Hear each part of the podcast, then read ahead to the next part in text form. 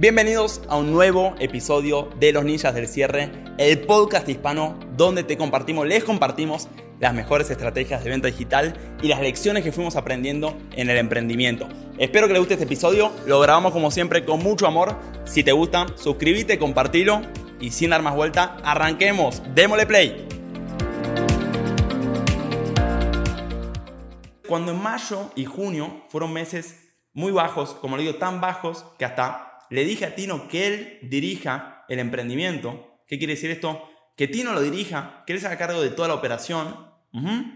Básicamente me estaba como limpiando, desresponsabilizándome de los resultados, que sea como uno de los criterios más potentes en, el emprendedor, que todos se, se fijaban en las partes tácticas, pero pocos se fijaban en trabajar el carácter. Tuve que hacer como volver a las bases, y en este caso las bases, uno de los puntos más importantes es trabajar el carácter, según mi entendimiento. Entonces, ¿qué quiere decir trabajar el carácter? Trabajar el carácter es que te empieces a disciplinar mucho más en tu foco y tus acciones y tu pensamiento.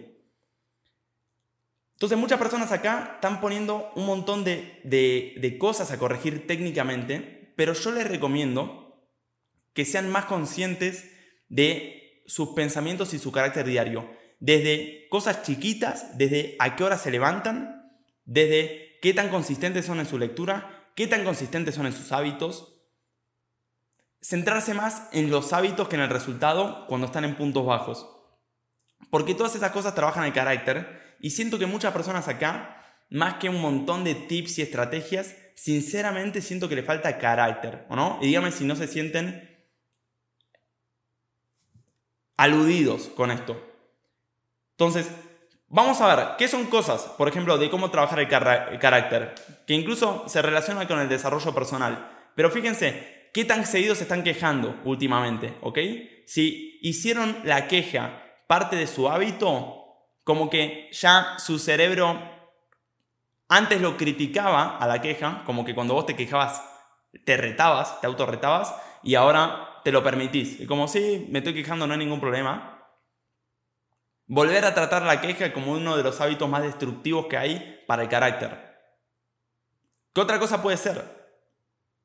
Hacer demasiadas excepciones. Yo hace poco tuiteé, escribí ahí en un tweet que nadie lee los tweets porque obviamente no me sigue nadie, simplemente tuiteo para mí, que es, tengan cuidado con las excepciones. La velocidad con la que una excepción se vuelve la norma es putamente rápida. Les prometo, es una excepción, dos excepciones ya se vuelve la norma. Entonces, sean mucho menos permisivos con sus excepciones, con sus dichas excepciones. Después también otra cosa que me sirvió mucho. ¿Qué hábitos me trajeron a mí resultados hasta este momento? ¿Y cuánto de esos dejé? Y muchas veces dejas un hábito.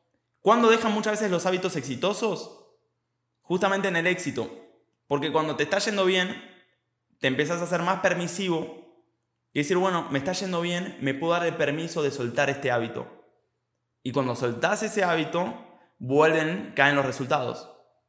Yo veo muchas personas, lamentablemente muchas, en, por ahí muchos son ustedes los que están acá, que en el éxito se indisciplinan.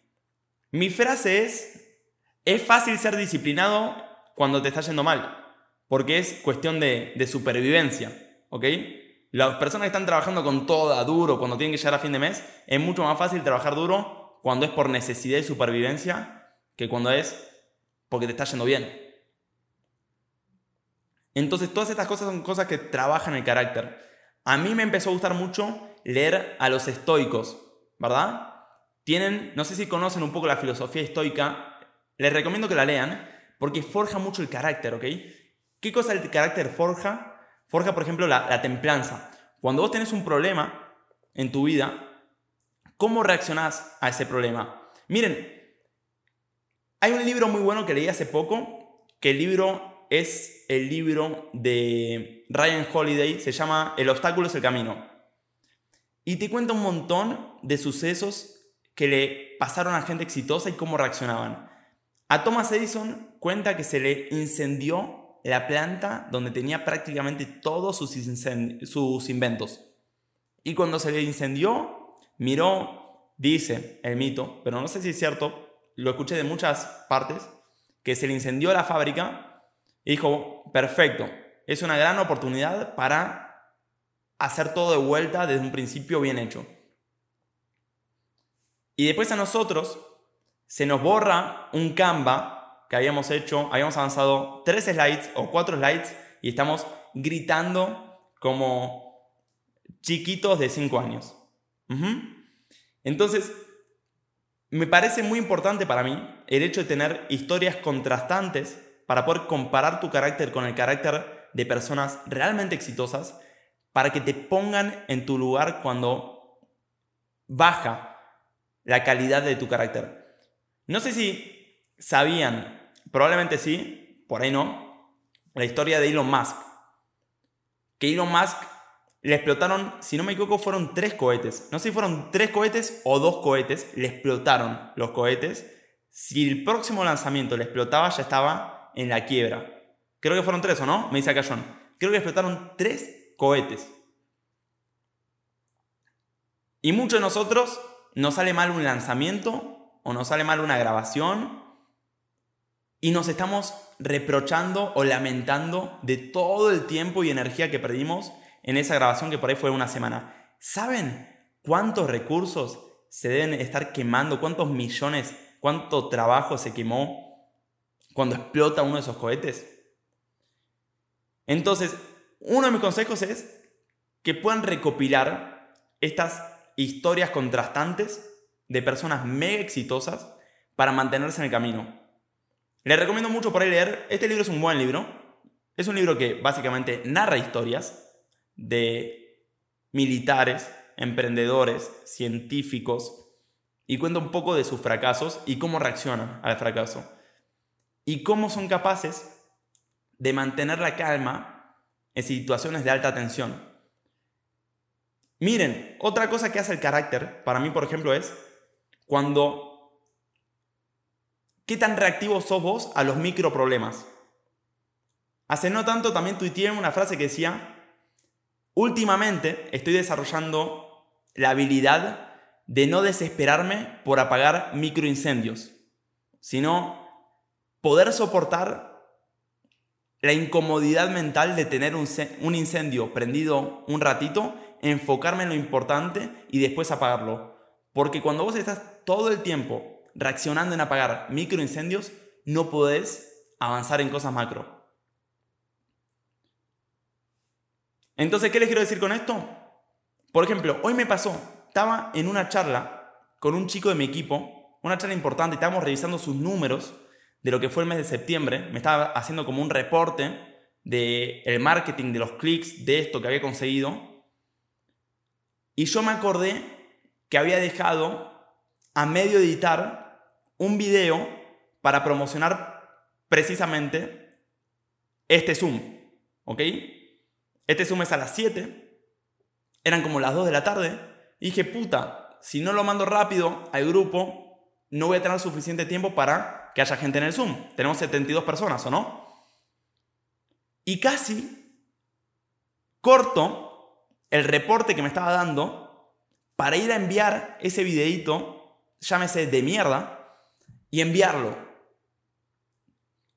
Si lo hubiese hecho, hubiese sido un ejemplo de extrema reactividad emprendedora. No poder tener un micro problema completamente insignificante como ese, pero puta, mega insignificante, tenerlo en mi cabeza sin que me saque el foco. Entonces, eso también hace parte del carácter. Cuando tenés un micro problema, salís corriendo a apagarlo independientemente de lo que esté pasando en la situación actual? ¿O sos capaz de mantener la templanza, de concentrarte en lo que está pasando y después ir a pagarlo? Otra pregunta que les hago. ¿Qué tanto trade-off, trade-off quiere decir intercambio, hacen ustedes entre corto plazo y largo plazo? Hay muchísimas veces que llego muy tarde del trabajo y por ahí me dan ganas incluso de comer algo antes de irme a dormir. Y una que me comí algo, ni me quiero o lavar los dientes o alguna boludez así. No, no, no quiero usar hilo dental. Llámese. Vamos a las pequeñas acciones. Y si yo tomase la decisión en ese momento de irme a dormir, porque no, bueno, no me lavo los dientes hoy, ¿qué estoy haciendo básicamente? Estoy intercambiando un beneficio a corto plazo por un beneficio a largo plazo. ¿Qué es más importante? ¿Irte a dormir rápido o porque cansado o mantener eh, la salud de tu dentadura? Entonces, les prometo, fíjense un montón de veces en los cuales ustedes intercambian corto plazo por largo plazo. Sacrifican su bienestar o el bienestar de su negocio. Vamos a hablar de su bienestar primero a largo plazo por un poquito de confort o de placer en el corto plazo. Estoy seguro que mientras lo digo pueden pensar de acciones que ustedes saben que son nocivas para ustedes y para su motivación y para su respeto a sus propias personas en las cuales ustedes optan por ganar ese placer a corto plazo cuando saben que están sacrificando resultados en el largo plazo. ¿Qué hacen en ese momento? Debilitan su carácter. Entonces, ¿me siguen lo que estoy diciendo acá? Porque acá hay muchos problemas, ¿o no? Me decían estos problemas de... Em, de que el marketing no me funciona, que la oferta esto, que no cierro clientes, que el Hotmart lo otro. Pero creo yo que el consejo que le puedo dar a todos juntos acá es como empezar a forjarse mucho más en su carácter. Me acuerdo que ya para julio, le estaba comentando la historia, ¿no? De que mayo, junio fueron meses muy malos. Julio, me acuerdo perfecto, que las ventas serían muy bajas.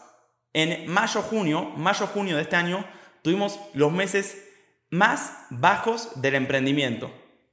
De nuestro emprendimiento, mayo de 2022 fue el mes más bajo de todos. Tan bajo fue en términos de rendimiento en el mes de mayo que incluso cuando hablo hasta me, me viene la misma sensación de desmotivación que teníamos esos días, no solo yo con el equipo, la mitad del equipo se estaba yendo, eh, las ventas tan bajas, ver días de 200 dólares en ventas eran días comunes, imagínense, para nosotros es muy bajo en mayo, muy, muy bajo, pero asquerosamente bajo. Pero yo ya había recuperado mi energía, ya estaba, me sentía sólido mentalmente. Y decía Ed, que es nuestro chico de contenido en el equipo, digo, Ed, puta amigo, me siento pero sólido mentalmente. Los números tan bajos, pero me siento con una solidez que amigo, puta, y todos los días le decía lo mismo, me siento sólido, me siento sólido mentalmente, no me importa que los números estén bajos, me siento sólido mentalmente. Y de repente julio hicimos 34, 34 mil dólares. De repente agosto hicimos 49 mil. Mes de septiembre que acabamos de cerrar hicimos 46 mil. Entonces fue impresionante ver que sin ver los números todavía, el hecho de sentirme fuerte mentalmente, sabía que los números iban a venir. Les prometo, pues estaba, estaba fuerte mentalmente.